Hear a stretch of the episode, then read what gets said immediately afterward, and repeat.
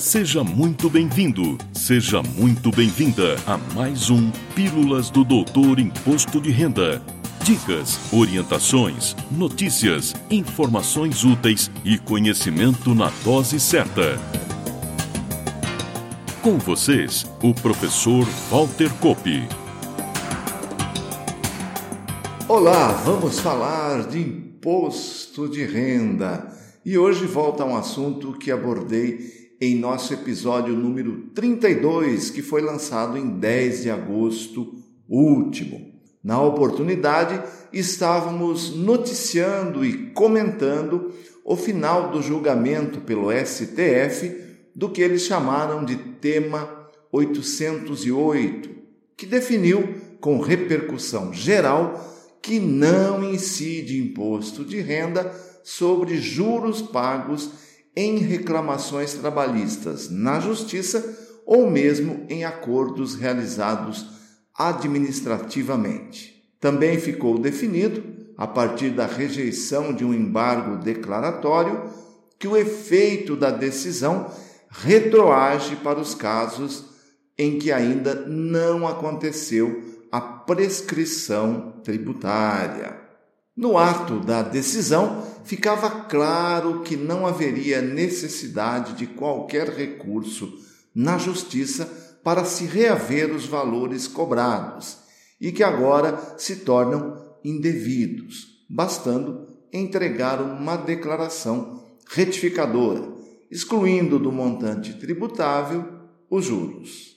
Apesar da segura interpretação, estávamos aguardando que saísse uma manifestação por parte do fisco com relação a esse assunto. E no último dia 27 de outubro, a Receita publicou em sua página algumas orientações que passo a comentar, agregando algumas informações operacionais de suma importância. Antes, e até por não ter ficado tão claro no texto da Receita, reforço que a não incidência do imposto de renda sobre os juros de mora, ou seja, pelo atraso, se aplica às ações de cunho trabalhista, tanto na esfera privada como para o servidor público, e também para acordos administrativos ou extrajudiciais. Isso se evidencia na decisão relativa ao tema 808, que diz literalmente: não incide imposto de renda sobre os juros de mora devidos pelo atraso no pagamento de remuneração por exercício de emprego, cargo ou função. Ou seja, tanto na esfera privada quanto na esfera pública. Outra questão que retomo aqui é que, pelas características do pagamento recebido, se enquadram quase sempre na regra disciplinada pela Lei 13.350, de 20 de dezembro de 2010, que instituiu o sistema de cálculo dos rendimentos recebidos acumuladamente, com a inserção do artigo 12A a Lei 7.713, lá de 1988. Assim, com a ratificação de nosso posicionamento através da publicação da Receita, reforço que o recebimento de valores eventualmente pagos e ou retidos sobre juros em ações trabalhistas serão obtidos através do envio de declaração retificadora, que deverá excluir do rendimento tributável informado na declaração retificada o montante dos juros, lançando-o na linha 26 da ficha rendimentos isentos e não tributáveis, com a devida identificação. Retificada a declaração, a mesma deverá incidir em malha fiscal e a liberação se dá com a apresentação da documentação probatória.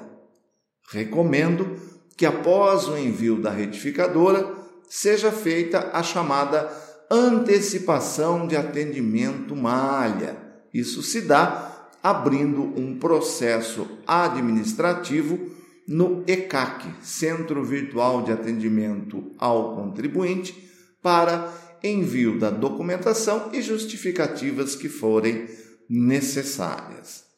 É fundamental que se envie os documentos conforme orientação contida no próprio extrato de processamento da declaração. Lá está o rol de documentos que servem para provar a situação. Se a retificadora tinha dado como resultado imposto a restituir, após a regularização da malha, a restituição complementar, caso a anterior já tenha sido paga, será feita de forma automática. Já se o resultado anterior tinha dado imposto a pagar e o imposto esteja pago, será necessário o envio de um pedido de restituição pela sistemática denominada PERDECOMP Web. O prazo é de cinco anos contados da data do pagamento do DARF. Por falar em prazo, corroboro com o alerta da Receita, lembrando que, caso o contribuinte tenha optado pelo preenchimento da ficha de rendimentos recebidos acumuladamente, utilizando-se da opção tributação exclusiva, a contagem do prazo de prescrição é a partir da data do recebimento dos valores e da retenção na fonte. Já se a opção foi pelo ajuste anual, o início da contagem do prazo de cinco anos se dá em 31 de dezembro do ano calendário do recebimento, data do fato gerador do imposto de renda. E antes de encerrar, vendo o nosso peixe, informando que a Doutor Imposto de Renda oferece os serviços de apuração do montante de juros, retificação da declaração, atendimento da malha, elaboração de eventual pedido de restituição, perde comp e acompanhamento até que o valor seja restituído. Para maiores informações e orçamento, entre em contato conosco pelo e-mail falecom@doutorir.com. E por hoje é só. Na próxima semana, mais um tema relevante, especialmente preparado para você. Até lá! Valeu! Na próxima semana tem mais Pílulas do Doutor Imposto de Renda. Obrigado por ter ficado conosco.